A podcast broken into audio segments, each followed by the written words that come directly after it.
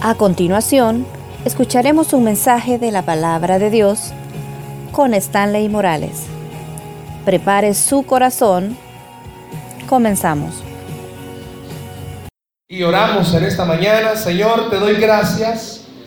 Qué día tan especial, Padre, que nos permites compartir con esta iglesia, con este ministerio, Dios, la celebración del Día del Pastor. Sabemos, Padre, que a lo largo de la vida se ha visto como muchos ministros han dado su vida entera, Dios, por la obra. Han dejado, Dios, muchísimos sus posesiones, muchísimos han dejado sus profesiones también por servirte. Y te doy gracias, Dios, por la vida de los dos siervos que están acá. Gracias, Espíritu Santo, por el liderazgo precioso de este ministerio Gracias Padre Celestial por darnos esta mañana la oportunidad y la bendición de poder compartir tu palabra, pero qué mejor Señor que hacerlo en un día donde se puede festejar al enviado por ti, al mensajero tuyo, al que tú has escogido Dios como ministro de esta iglesia. Gracias Padre, yo te pido que toda la congregación sí esté orando, pidiéndote que tú les puedas hablar que sea tu Espíritu Santo ministrándonos, Señor, a lo largo de este mensaje. Que no hayan estorbos internos ni externos, Dios, que nos distraigan. En el nombre de Jesús. Amén y amén. Quiero que escuche esta historia. Había en cierta tierra cien pastores y Dios los pasaba pastoreando y contando todos los días. En esa localidad, en esa región, habían 100 pastores y Dios dice, bueno, voy a verlos cómo están todos los días. Y todos los días Dios iba a esa región y veía que estaban los 100 pastores. Pero un día Dios comienza a ver y se da cuenta que hacía falta uno. Y comenzó a preguntarse, ¿y dónde andará este? ¿Dónde andará Misael? ¿Dónde andará Francisco? ¿Dónde andará Osmaro? Y comenzó a preguntarse, ¿y dónde estaba? ¿Qué se me hizo este pastor? ¿Se habrá quedado en el camino? ¿Se habrá muerto en el camino? ¿Será que abandonó el llamado? ¿Será que dejó las redes y ya no siguió pescando? Y dice la historia que Dios fue a buscar a este pastor.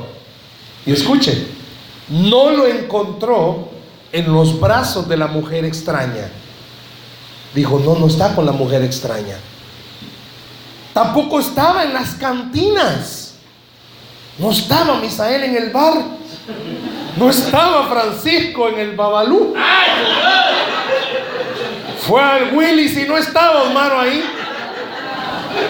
No estaba ahí. Y lo siguió buscando y buscando. Dijo, no, no, no, no, no. Se ha de haber tomado un tiempo de descanso.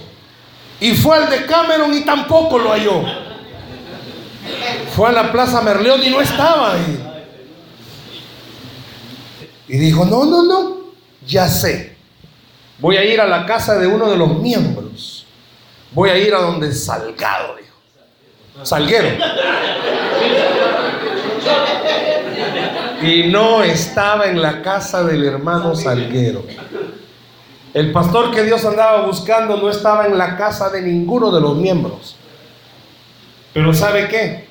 A Dios le extrañó algo más. Ninguno, ninguno de los miembros de este pastor lo andaba buscando. Había un pastor perdido y ninguno de sus miembros estaba preocupado por él. Ninguno. Ningún miembro dijo, ¿dónde estará el pastor? Vamos a buscarlo.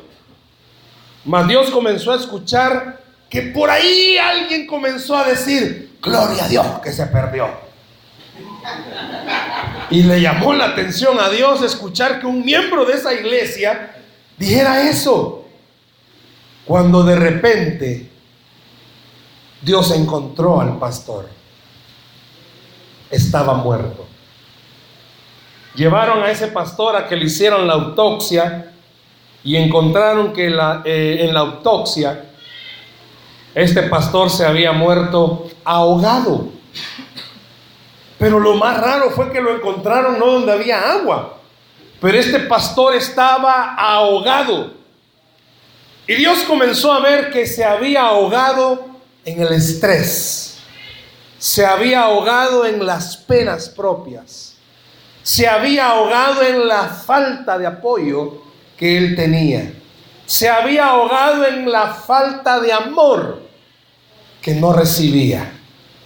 Y lo tremendo fue que la iglesia hizo un culto de acción de gracias porque se murió el pastor. Toda la congregación se reunió a dar gracias porque había muerto este pastor.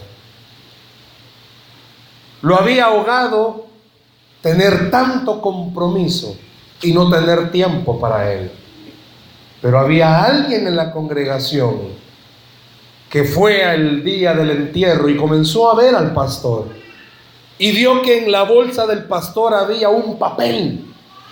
Y saca ese papel de la bolsa del pastor y comenzó a ver que era una lista, una lista interminable de todas las peticiones de los miembros de su iglesia. Hasta el último día, este hombre no había dejado de orar por los miembros de su iglesia. Y cuando los miembros de su iglesia no habían dejado de orar, para que este pastor se fuera. Pero este miembro que encontró ese papel dijo, ¿cuántos pastores habrán que se están muriendo como el pastor que se nos ha muerto? Yo necesito hacer algo, dijo este hombre. Voy a llevar a un próximo pastor un regalo.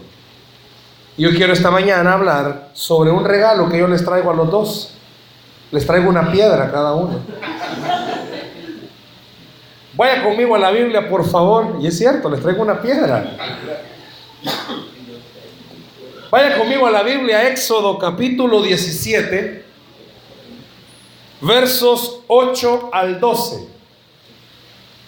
El mensaje de esta mañana así se llama, una piedra para el pastor. No es que vamos a agarrarlos a pedradas a los dos ya se va a dar cuenta de qué es. Allá atrás está el saco de piedras. Ténganlo. No, hermano Omar, mentira. ya estaba afligido, ¿verdad? Éxodo capítulo 17, verso 8 al 12. Una piedra para el pastor. Así se llama el mensaje. Una piedra para el pastor. Éxodo capítulo 17, versos 8 al 12. Cuando lo tenga me dice amén si ve que el que está a la par suya no anda Biblia, compártala por favor. Si ve que enciende el celular, vea que sea la Biblia lo que esté viendo, ¿verdad? Éxodo capítulo 17, verso 8 al 12. ¿Lo tenemos? Pocos. ¿Lo tenemos? Amén. Dice la palabra, entonces vino quién? Amalek y peleó contra Israel en Refidim y dijo Moisés a Josué, escógenos varones y sal a pelear contra Malet. Mañana yo estaré sobre la cumbre del collado y la vara de Dios en mi mano. E hizo Josué como le dijo Moisés, peleando contra Amalet. Y Moisés y Aarón y Ur subieron a la cumbre del collado. Y sucedía que cuando alzaba Moisés su mano, Israel prevalecía. Mas cuando él bajaba su mano, ¿qué pasaba? Prevalecía Amalek. Y las manos de Moisés se cansaban, por lo que tomaron una piedra y la pusieron debajo de él y se sentó sobre ella. Y Aarón y Ur sostenían sus manos, y el uno a un lado y el otro de otro. Así hubo en sus manos firmeza hasta que se puso el sol. Una piedra para el pastor. Yo no sé cuántos de verdad quisieran traerle un regalo de una piedra a los siervos, pero no es que de la entrada, vaya pastor, agárrela y se la deja ir. Fíjese que esta historia con la que comenzamos es una historia, pero que es una historia de la vida real. En el ministerio pastoral, cuando usted y yo nos comenzamos a dar cuenta y a estudiar la vida de Moisés, descubrimos que Moisés era el pastor de Israel. Y Moisés sufrió con ese pueblo. ¿Por qué sufrió? Porque Israel era un pueblo difícil de pastorear. ¿Escuchó eso? Era difícil de pastorear. Se quejaban de todo. Estaban en esclavitud, se quejaban. Dios los sacó de esclavitud, se quejaban. Les mandó codornices, se quejaban. Les mandó maná, se quejaban. De todo se quejaban. Yo sé que este mensaje, más que venir y decir, oh, es una iglesia que se queja, porque yo sé que no. Tiene que venir a fortalecer aún más el papel que usted está haciendo en esta iglesia. El deseo del mensaje de esta mañana es decirle, hermano, usted es una piedra. No, no yo no care piedra, le estoy diciendo, usted es una piedra. Usted debería de ser una piedra para este ministerio. Esta iglesia, pan de vida, necesita piedras. Qué bonito fuera que así se hiciera la campaña, ¿verdad? En vez de miembros necesitamos piedras. Porque imagínense de que yo no sé cuántos de ustedes, de verdad, o sea, de verdad, tienen capacidades, pero no las ponen al servicio del Señor. Y Dios quiere que usted se vuelva una piedra para esta iglesia. Bueno, ayer se graduaba una piedra. Gran piedra, ¿verdad? Hay que preguntarle a la esposa si es piedra. Ayer se graduaba el hermano Misa y él es una piedra. Huizúcar es un ministerio que se está levantando. Bueno, y el siervo pasó aquí varias piedras. Yo vi varias piedras aquí adelante. Pero cuando usted comienza a ver un poco más acerca del liderazgo de Moisés, usted se da cuenta, si pudiéramos tener esa certeza, pudiéramos descubrir que la vida de Moisés también estaba llena de, de situaciones tristes. Yo le pregunto, ¿en alguna vez usted ha visto llorar a sus pastores? Pero no porque Dios los ha tocado y se han quebrantado, sino que han llorado porque están desesperados. las esposas de los pastores deberían de ser mejor las que fueran celebradas este día. ¿Saben por qué? Porque tienen que no solamente aguantar al esposo, sino que, es piedra, sino que tienen que aguantar a la congregación que el esposo pastorea. Por eso mejor debería de ser el día de la esposa del pastor. Un monumento deberían de hacerles. Hermana, esposa de hermano Misa, usted debería de pedir allá un monumento. ¿Por qué le digo esto? Porque la Biblia no habla acerca de Séfora, la esposa de Moisés, pero la Biblia deja ver que Moisés tenía encontronones con el pueblo, que el pueblo se le levantaba, se le sublevaba y decía, no, no, no, no, no, ese color de pintura no me gusta, Moisés, quítalo, parece casa de huevo, quítala. No, no, no, no, a mí no me gustan estas sillas, cámbialas. Puede ser que más de alguien haya hablado en contra de Moisés y haya dicho, hey, Pedro Abelardo, vos deberías de ser el pastor. Me imagino que más de alguien ha de haber dicho, hey, démosle la nuca a Moisés, este maestro está viejito, ya no coordina, este señor ya no, ya no mira. Ya cabal. Este señor ya no da. Puede ser que haya llegado a los oídos de Moisés que alguien haya dicho eso. Hermanos, ¿usted cree que no habían líderes en Israel? Claro que sí. Habían líderes. Y muchas veces esos líderes veían a Moisés liderar y decían, mm, no, ya está viejito, papá. Toma cerebrofos porque ya, ya no te da. Hermano, vamos a tener una actividad. Ay, Dios, ya va con sus actividades. Pan y chocolate le deberíamos decir al hermano. Moisés ha de haber escuchado muchas veces eso. Y Séfora ha de haber visto muchas veces a Moisés llorar. ¿Qué tenés, Moisés? No sabemos cómo era Moisés. No sabemos si en algún momento le respondía a su esposa, nada vieja, fíjate que la gente de la iglesia te los puede. Ay, más burros que yo. O puede ser que Moisés simplemente le dijese a su esposa, nada, nada, nada. ¿Cuántas veces las esposas de los pastores, por eso le digo, hoy debería de ser el día de la esposa del pastor, ve que, ve que su esposo está mal, problemas con la casa, problemas con la mujer y problemas con la iglesia? Si solo aguantar la mujer en un ministerio. Amén, hermano No está su esposa, siervo. Tenga cuidado, hermano. La tierra no lo está llamando todavía, siervo. Tenga cuidado. Si es difícil. Imagínese, soportar los problemas personales. Hermanos, es cierto. ¿Quién de ustedes ha visto cara a cara a Dios? Nadie. Moisés sí lo vio. Y eso es una experiencia, hermanos, tremenda. Pero no lo convirtió en superhéroe a Moisés.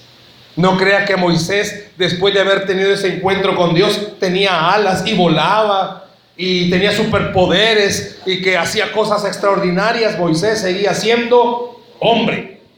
Los pastores tenemos un llamado inmerecido, porque los pastores somos malos, porque nuestra carne es corrupta, igual que la de los miembros. Gracias. Los pastores, a pesar de que somos llamados por el Señor, sufrimos igual que usted. Las mismas tentaciones que usted sufre, las mismas pruebas que usted pasa. ¿Usted cree que los pastores no tenemos necesidades económicas y que cuando llegamos a casa el refrigerador no tiene nada y, oh, gran poder de los cielos, llena esa refri? No, hermanos, aunque ore así, la refri va a seguir vacía. ¿Usted cree que los pastores no sufrimos enfermedades? La garganta no cree que se gasta o viene algún tipo de achaque y usted cree que tenemos una cápsula donde nos metemos y, somos chupados ahí y salimos como que sin nada. Nos desvelamos, nos cansamos. Los pastores sufren igual que los humanos. Moisés sufría, Moisés lloraba, Moisés pasaba por ciertas situaciones difíciles porque seguía siendo humano. Pero dice la Biblia que Dios a Moisés le dio un equipo de trabajo precioso. Josué, Aarón y a quién más? No, léalo, ahí lo leímos. Ur. Dice la Biblia que Dios le dio a Moisés ese equipo precioso. Josué, Aarón y Ur. Y oiga esto, sería lindo. En este verso 9 es la primera vez que se menciona a Josué. Y dijo Moisés a Josué, es la primera vez. Hasta ahí aparece Josué. Y dice la escritura que el equipo de apoyo que Dios le dio a Moisés era por algo. El trabajo de liderazgo de una congregación es difícil. Imagínense cuántos miembros preciosos hay aquí esta mañana.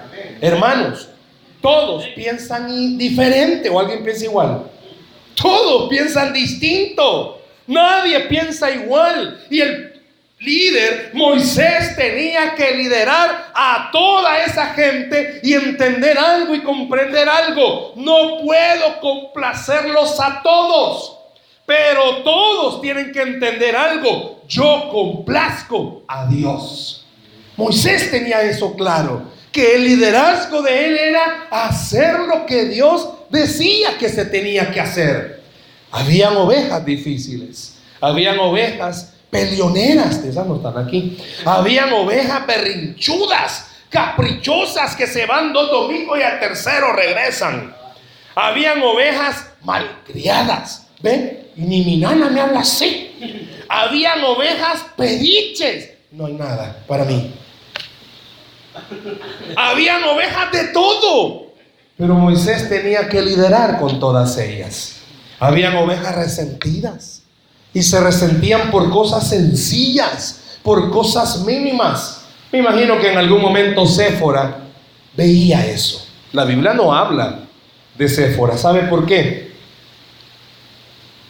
El que es llamado a administrar y pastorear la iglesia es el pastor. La esposa es la esposa del pastor, no es la pastora. Si tiene llamado, sí. Pero a veces es como, pastor y su esposa me puede dar un consejo. Y la esposa está para que le den consejos. ¿Y ella qué consejo puede dar quizás? Y a veces es como, ay, pastor, usted no tiene apoyo de su esposa. ¿Cómo no? Si solo aguantarlo es gran apoyo. O lo darle de comer es gran apoyo. Miren, bien vestidito lo manda. Es un gran apoyo. ¿Qué quiero decir con esto? Hermanos, imagínense, vaya. Dejemos al pastor a un lado. Piense usted, mejor tome agua, cabal. Mejor piense usted. Vaya, los esposos que están acá. Usted pastorea su casa.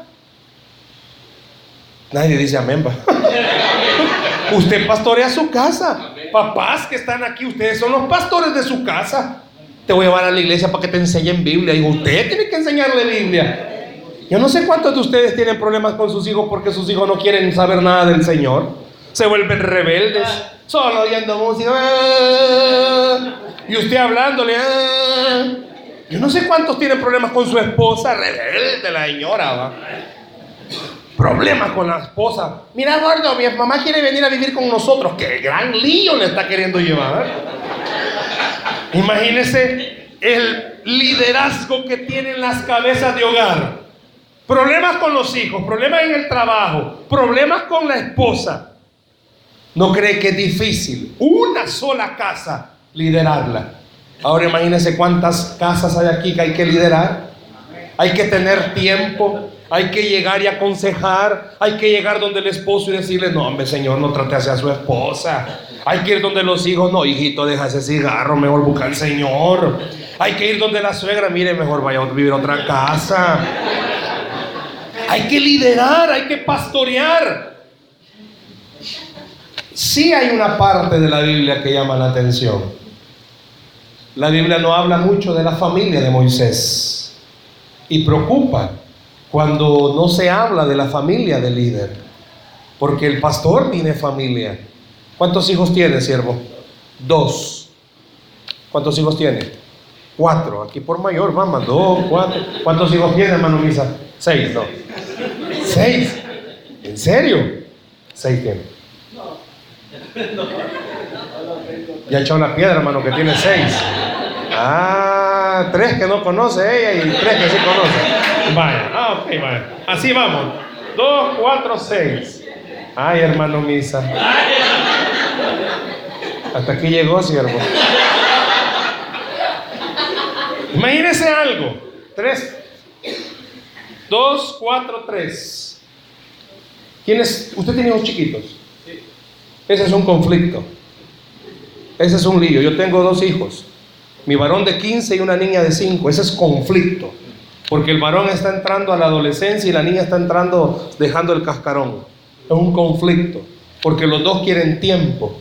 Solo que el de 15 quiere su tiempo y la de 5 quiere su tiempo. ¿Y el tiempo de la iglesia? ¿Y el tiempo de mi esposa? ¿Y el tiempo de la familia? ¿Y el trabajo? Porque yo trabajo. ¿Qué hago, hermano? ¿Qué hago? Mejor ministren ustedes a mí. ¿Qué hago? Piense, piense eso. Imagínese todos los líos que tenía Moisés.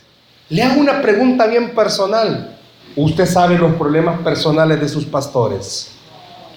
Usted sabe cuántas veces ellos tienen dificultades económicas cuando se han enfermado. Pues sí, ¿verdad? Porque no vienen. Ay, el hermano no vino, enfermo está. Ay, en, allá en Decameron anda mando hermano.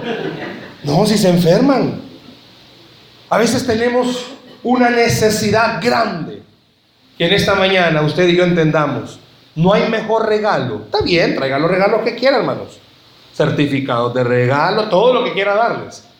Pero el mejor regalo que puede darle es una piedra, volviéndose usted una piedra para ellos. Dice la escritura, viendo ya este pasaje, estaba peleando Israel contra quién? Amalek. Y dice la Biblia, fíjese bien, Amalek en este pasaje, para este mensaje, representa todo aquello con lo que usted batalla.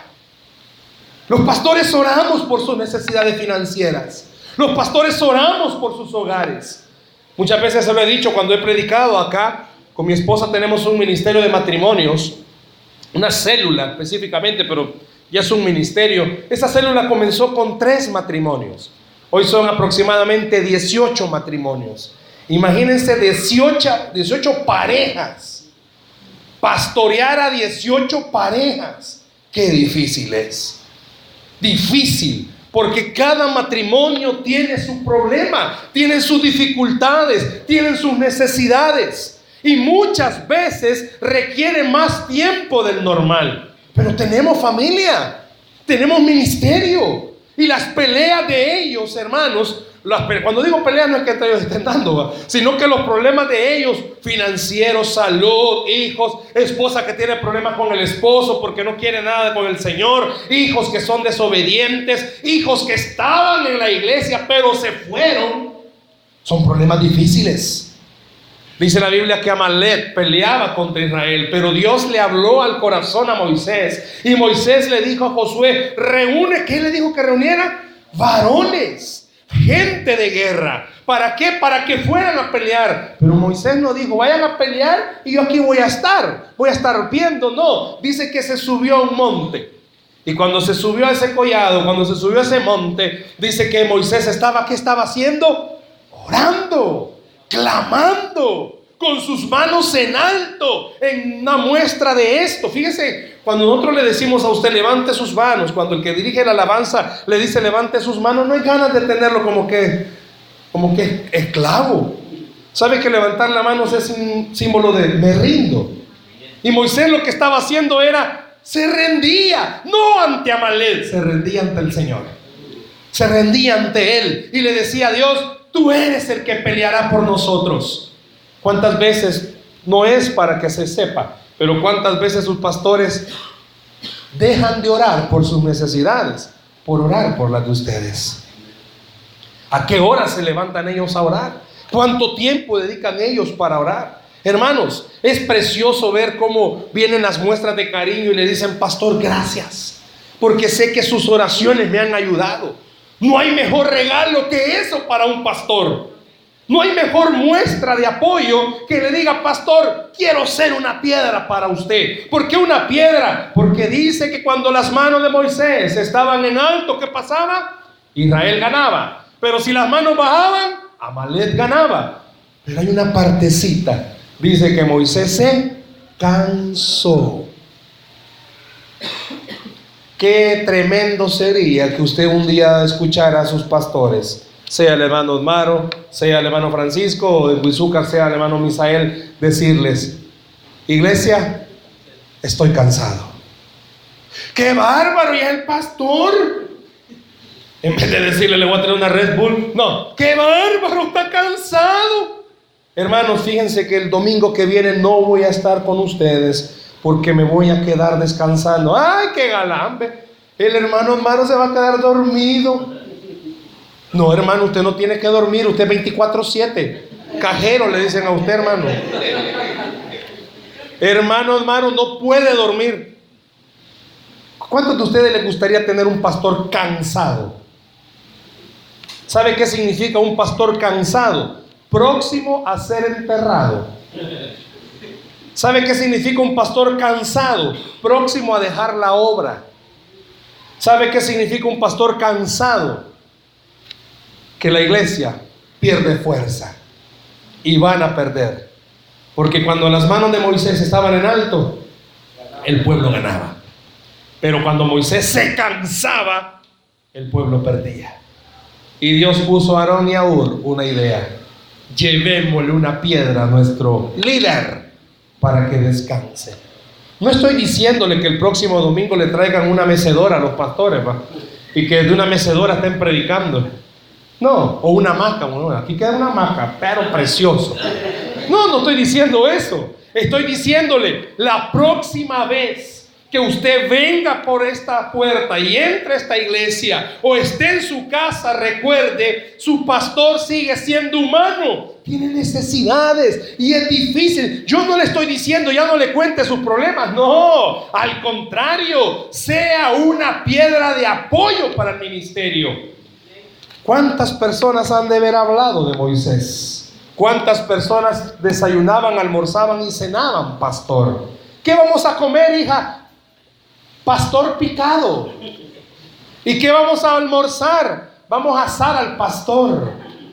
¿Y qué vamos a cenar? Hagamos una pupusa loca de pastor. ¿A qué me refiero? Hay lugares, y eso es triste de mencionarlo, donde hablan y hablan y hablan de sus líderes. Los critican. No están de acuerdo. Ya hermano. No están de acuerdo. No hacen la obra que tendrían que hacerla. Piense algo conmigo en esta mañana. ¿Cuántos de ustedes Dios les está diciendo, sé una piedra para tu pastor? ¿Cuántos de ustedes Dios le está diciendo, los pastores necesitan descansar en usted? No es que, vaya pastor, échese, duermas encima mío. No, sino que el liderazgo que necesita el ministerio pastoral es un liderazgo que siempre le diga, pastor, cuente con mis oraciones. Pastor, cuente con mi apoyo. Pastor, cuente conmigo. Pastor, yo quiero apoyarle. Yo quiero ayudarle. Yo quiero orar por usted, por su familia, por su esposa, por sus hijos todos los días si es posible. ¿Sabe por qué? Porque los pastores oran por usted todos los días. Yo no sé cuántos pueden decir, sí, mi pastor ora por mí todos los días. ¿Cuántos pudieran decir eso? ¿Cuántos pueden levantar su mano y decir, mi pastor estoy seguro que ora por mí? No me vaya a levantar la mano, pero ¿cuántos oran por sus pastores? Fíjese que ya bajan los amenes. ¿Por qué? Porque así es. Siempre ha sido así el liderazgo. Moisés tuvo problemas. Moisés dice la escritura que tuvo que enfrentarse a muchas situaciones difíciles. Frente al mar rojo, ¿se acuerdan de esa partecita? ¿Qué hacer? El mar frente a mí y el pueblo detrás de mí. El mar si me meto me ahogo y esto me van a matar. ¿Qué hago? Dice la Biblia que Moisés siempre hacía lo que tenía que hacer. Buscaba el rostro del Señor. Yo no le estoy diciendo con esto, ah, sí, los pastores lo que hacemos es que buscamos el rostro del Señor. Claro que sí. Pero los pastores necesitamos tener las manos en alto siempre. Y necesitamos una piedra que nos ayude. Porque el pastor es el que intercede por esta iglesia. ¿Por qué cree que está llena la iglesia? Ah, sí, porque los hermanos invitan. Es porque hay un pastor que ora para que esta obra crezca es porque hay un ministerio pastoral que trata de cuidarles integralmente. Yo siempre he dicho esto y apoyo y me gusta esto. Varias veces que he venido a esta iglesia siempre veo una caja. Recuerdo, hoy es la caja de juguetes, pero recuerdo hace unos meses era la caja de víveres. Yo siempre he sido dado a ese tipo de ministerio de dar, porque ahí es donde de verdad se muestra o se demuestra la gracia de Dios sobre nuestra vida porque dice que dando es como recibimos. En el ministerio nuestro tenemos una canasta básica y le pedimos a todos los líderes, cada vez que nos reunimos, no todas las veces el mismo líder tiene que llevar algo, pero sí le pedimos que colaboren con algo para la canasta. Y esa canasta la damos a una familia con necesidad. ¿Sabe por qué? Porque ahí es donde Dios manda bendición. ¿Por qué? Porque ahí es donde se demuestra que de verdad creemos que Él es todopoderoso para proveer. Pero ¿sabe qué? Pero también en ese ministerio le pedimos a, las, a los miembros orar uno por el otro. Yo les pido a ellos, oren por mi familia, oren por el ministerio. ¿Por qué? Porque la Biblia es clara, nosotros estamos cuidando la grey del Señor. Esto es del Señor, no es de nosotros. Esta iglesia le pertenece al príncipe de pastores. Nosotros solo somos los administradores de este ministerio. Pero dice la Biblia que el administrador tiene que ser hallado fiel. Por eso le digo a la iglesia, oren por nosotros. ¿Por qué? Porque somos humanos. Vamos a entristecernos en algún momento. Usted cree, piense algo. ¿Cómo es usted? Medio le hacen mal una cara. ¿Cómo se pone? Ya no le habla. Ahora imagínense cuántas caras no le paran a uno de pastor. ¿Cuántas veces no le hacen berrincha a uno de pastor? Ven, y no para eso le pagamos. ¿Y cuántas veces le paga usted? Piense cuántas veces Moisés escuchó de esto. Estábamos mejor en Egipto, imagínense. Estaban mejor en el chupadero ustedes que aquí. Estábamos mejor en el mundo. No. Moisés tenía que liderar con gente difícil.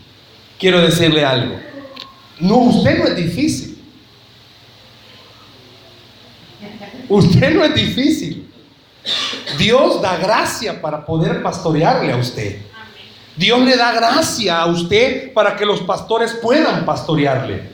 Pero ¿cuántos de ustedes quisieran ya no tener al hermano Osmaro como pastor? Si no ora por él, ya no va a estar. Si no ora por el hermano Francisco, ya no va a estar. ¿Por qué? Porque va a venir estrés, va a venir cansancio, van a haber momentos de soledad. Le hago una pregunta, ¿y a ellos quién los pastorea? No, pues sí, va, también a nosotros nos pastorea Dios, va, pero, pero ¿quién los pastorea a ellos? ¿Quién nos escucha a ellos? ¿Quién llega un momento y le dice, hermano Francisco, cómo se siente? Cuente, no es que él va a contarle, ay, qué bien a mi mujer, cómo me trata, me pega. No, ¿verdad? No es que el hermano Osmaro va a venir, ay, si mi mujer ni comer me da. No, ¿verdad? Sino que es como, hermano Osmaro, ¿cómo se siente hoy?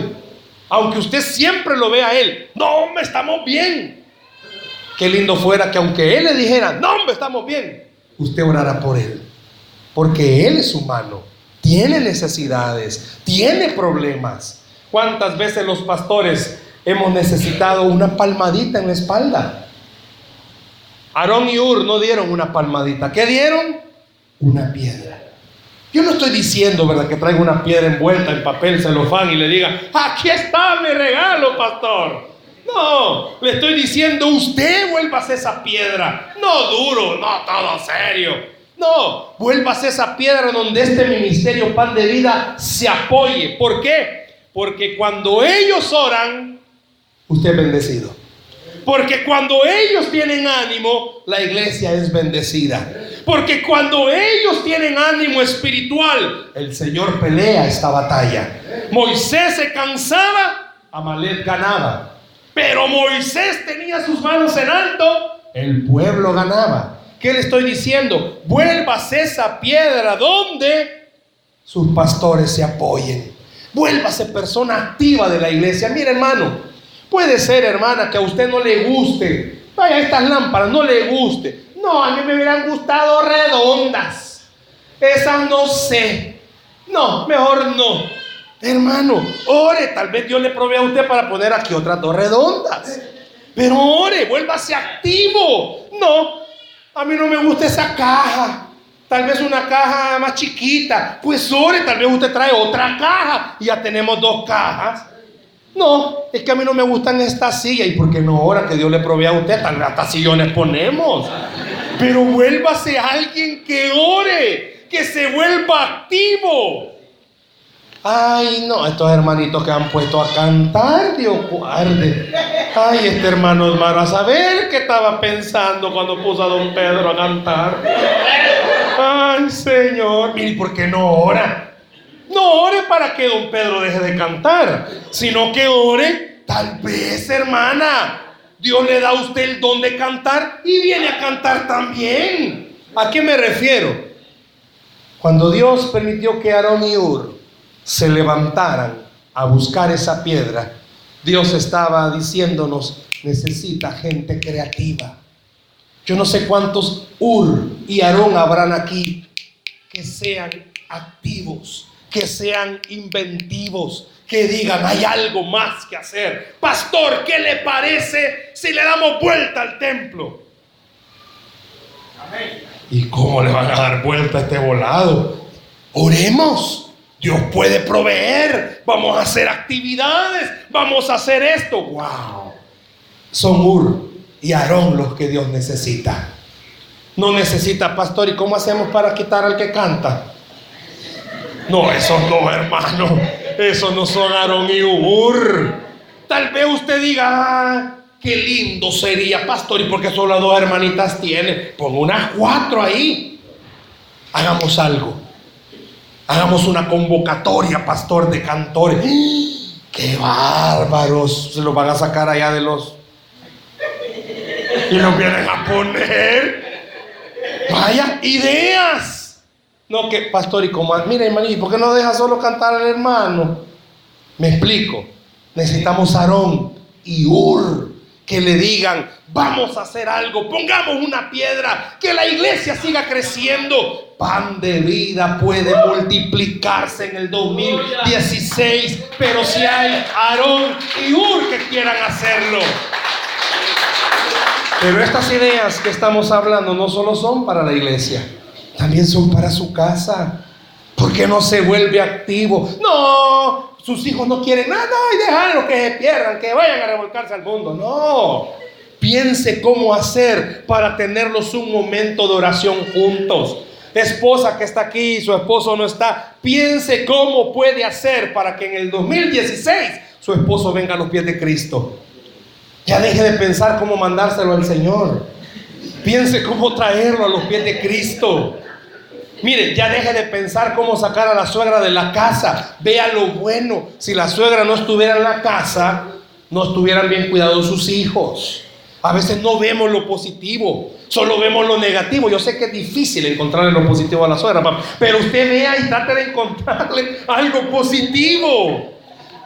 Yo no sé cuáles son las ideas que Dios quiere darle para el 2016, pero yo quiero decirle esto, qué precioso va a ser. Que en el 2016, cuando vuelvan a celebrar el Día del Pastor, todos ustedes se celebren porque todos son pastores. Que digan, es cierto, yo pastoreo mi casa, yo pastoreo mi trabajo, yo pastoreo a mis hijos. Los líderes, líderes, usted es un pastor del ministerio, ¿dónde está? Piense si para usted difícil liderar a cinco, imagínense al pastor para liderarlo a todos ustedes. Quiere ganas, hermano. Quiere ganas. ¿Por qué? Porque no se puede quedar bien con todos. Hay algunos que querían arbolito de Navidad aquí. Otros querían a un santa ahí. Otros que querían que Mamá Claus estuviera por aquí. Otros querían poner un nacimiento por ahí. No se puede concederle el deseo a todos. Imagínese que el, imagínese, hermano Omar, usted le conceda el deseo a cada uno de los que están acá. Ay, Dios. Ya está. No, no, no, eso no. Imagínese si se concede el deseo a todos. ¡Qué barbaridad! Una piscina y medio. Hermanos, es difícil la tarea pastoral. Porque no solo hay que pastorearlo a usted, hay que pastorear la familia. Hay que darle tiempo a la esposa. Yo le pudiera preguntar en mucha confianza, Pastor Romaro, ¿qué día de la semana dedica usted para su esposa y sale con ella? O usted, hermano Francisco, ¿qué día sale con su esposa? Con mi esposa decidimos tener un día a la semana para salir y dejar todo y decir, bueno, es más, ese día no hay reunión para nada, porque entendí algo. Oiga bien lo que acabo de decir, entendí algo. Si es cierto, a mí me, o sea, a mí no me puede decir, hermano, me puede ayudar en esto, porque yo le estoy diciendo, hermano, le quiero ayudar en eso. Tengo un problema para el servicio. Me encanta servir. Tengo 18 años de ser pastor y desde que Dios me llamó al pastorado, siempre ha sido mi vida el ministerio. Pero llegó un momento en el que mi esposa me dijo, ¿crees que vale la pena todo el tiempo que estás dedicando a esto y a lo otro? Y no estás dedicándolo a tus hijos. ¿Qué cree que hizo el gran siervo de Dios? El santo Dios que me iluminaba. ¿Qué cree que hice? Ah, sí, amor, tenés razón. En mi mente comencé a decir, Satanás está dominando esa mente. Porque alguien que me dijera, ya no sirva como lo hace, como, eso no es de Dios. Pero comencé a orar y comencé a preguntarle a Dios y llegué a entender esto. Mi primer ministerio es mi familia. Mi primer ministerio es mi familia. ¿Cuánto pastor sufre porque sus hijos se han perdido? Y yo le dije al Señor, yo no quiero ser uno más de la estadística, que mis hijos se pierdan porque no les dedico tiempo. Tres años fue eso. Tres años después mi hijo es un servidor de tierra de promesas. A sus 15 años. ¿Por qué? Porque tiene a un papá que es pastor. No. Porque tiene a un papá que es su papá. Que es su amigo. Y que trató de ganárselo a él. ¿Sabe por qué? ¿De qué me sirve a mí? Y se lo dije a la congregación. Tener este ministerio fuerte de matrimonios si mi matrimonio está desquebrajado. Es mejor tener mi matrimonio fuerte aunque hayan pocas parejas. Cuando fortalecimos el matrimonio, se fortaleció el ministerio. ¿Qué quiero decir esto? Fortalezcan a sus pastores para que esta iglesia sea fortalecida. Bendigan a sus pastores para que esta iglesia sea bendecida. Hagan obra de oración por sus pastores y esta iglesia va a crecer. ¿Por qué? Porque las manos de sus pastores van a estar en alto. La victoria de la iglesia, hermano, depende de la vida espiritual del pastor. No me malentienda. El pastor, los pastores no somos indispensables. Nosotros no somos indispensables. Nos vamos, la obra sigue, porque la obra es del Señor. Pero como a los que Dios ha puesto en esta iglesia son sus pastores, ah, pues a ellos Dios está usando para bendecir este ministerio. Qué lindo fuera que hoy antes de irse hiciera un compromiso con Dios, con Dios, y le dijera, Señor, pon en mí pasión para orar por los pastores. Los pastores lloramos, hermanos, nos afligimos, nos abatimos, hacemos números y no nos da la calculadora. ¿Y sabe qué? Tenemos que venir a predicar. Muchas veces el enemigo ha atacado mis finanzas y me toca predicar en la iglesia sobre que Dios bendice y el enemigo cuando estoy sentado, cuando estoy haciendo el mensaje y cuando paso me dice, ¿cómo vas a predicar de un Dios que provee si a vos no te ha proveído? Hubo una etapa de mi vida en los procesos de Dios. Creo que alguna vez se lo he contado. Yo tenía un pantalón ya no era negro, era gris rata, de tanto haberlo lavado. Gris rata se volvió. Y yo tenía una camisa que en algún momento fue blanca y se convirtió en amarilla, pero en amarilla palidushka, de tanto lavarla. Yo no sé cuántos de las generaciones pasadas se van a acordar de estos zapatos, los frijolitos, ¿se acuerdan? Pues esos eran mis únicos zapatos, los frijoles. Yo subí a predicar con unos frijoles. Y esa era mi ropa, no tenía. Porque la situación económica llegó en ese momento a ser tan precaria que muchas veces yo le dije, Señor, y a esto me ha llamado. Y esto es lo que tengo que hacer. La congregación siempre esperaba que yo predicara. La congregación esperaba que yo llegara a la iglesia. Tenía que transportarme hasta Usulután. Pero la congregación quizás nunca se puso a pensar, ¿y cómo ha de ser este hermano para venir? En aquellos entonces todavía no había aparecido Tío San, y teníamos el colón. ¿Y se recuerdan de la moneda de 25? No, ya nadie se acuerda, usted habla un dólar, eh, hermano. Perdón, me acordaba que con gringos hablo. La moneda de 25, yo tenía una, un botecito, siempre me ha gustado ahorrar, tenía ahorrado ahí. Ya no había. Dije, bueno, Señor, si hasta esto me estás llevando, quiero entenderlo. Comenzamos a sacar las monedas. En aquel entonces tenía que pagar 12 colones para el bus junté 12 colones de monedas de 25. O sea, de imaginar el peso y me lo metí a la bolsita. Cuando me subí al bus y al cobrador, yo tenía, bueno, esa hora que me iba, iba lleno el bus. Yo iba parado y me recuerdo, miren los buses, como son bien modernos, los buses nuestros, se mueven como con licuadora. Cuando venía el cobrador, me recuerdo haber sacado con mucho cuidado todas las monedas. Y pego un frenazo el bus y salen volando todas las monedas. Yo no sé qué cara puse, sí, mis ojos se llenaron de lágrimas, no chilleba, pero se llenaron de lágrimas. El cobrador ya me podía, ya me conocía, ya sabía dónde me dejaba siempre, cerca de la iglesia. Y me vio la cara y me dijo, no, hermano, no se preocupe. Él no era hermano, pero me decía, no, hermano, no se preocupe. Imagínese lo que un inconverso me dijo. Dios proveerá, me dijo. Y yo me quedé, qué sinvergüenza. Yo que soy el pastor, que soy el siervo. Imagínense mi corazón cómo se puso. Mal. Me bajé de ese bus y le dije, Señor, nunca más vuelvo a venir aquí. ¿Cómo es posible que no me puedas dar ni para el transporte? Lloré, como no se imagina. Pero como esto no es de uno, es de Dios, tenía que predicar. Y como dicen por ahí, la función tenía que continuar. Y yo me paré en el púlpito llorando y la gente creía que yo estaba llorando tocado por Dios. Yo estaba llorando bravo. ¿Y qué voy a hacer aquí? ¿Cómo voy a hablarles de un Dios que provee si ni para el bus tengo? Cerré mis ojos. Recuerdo cuando cerré mis ojos le dije, Señor, no quiero ser hipócrita con la gente, pero tengo que predicar. Y prediqué. Dios en ese momento hizo que mi mente se olvidara, prediqué y todo. Terminó la prédica y yo ya iba decidido a nunca más volver a ese lugar. Todos comenzaron a despedirse cuando siempre en la congregación hay ángeles de Dios. Dios tocó el corazón de alguien, se acercó después y me dijo, hermano, sabe que de día yo quería hacer algo, pero tengo una gran pena, porque sé que usted no tiene necesidad de nada. Yo me quedo. no tengo necesidad de nada. Yo por dentro. A veces usted se equivoca, hermanos. El hecho de que sean los pastores, no crea que no tienen necesidad. Pues sí, va, gracias a Dios tienen carro. Que de aquella vez quedó que me lo iba a dar, porque no me lo ha dado. Pero hay necesidades. Y me dijo esta persona, pero desde hace días Dios puso en mi corazón a hacer algo. Y me dio un sobre. Lo que nunca me había pasado en mi vida. Y sabe que en el sobre decía estas frases.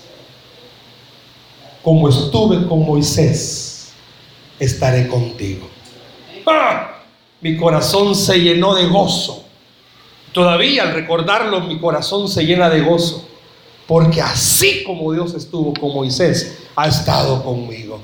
Y han habido momentos difíciles.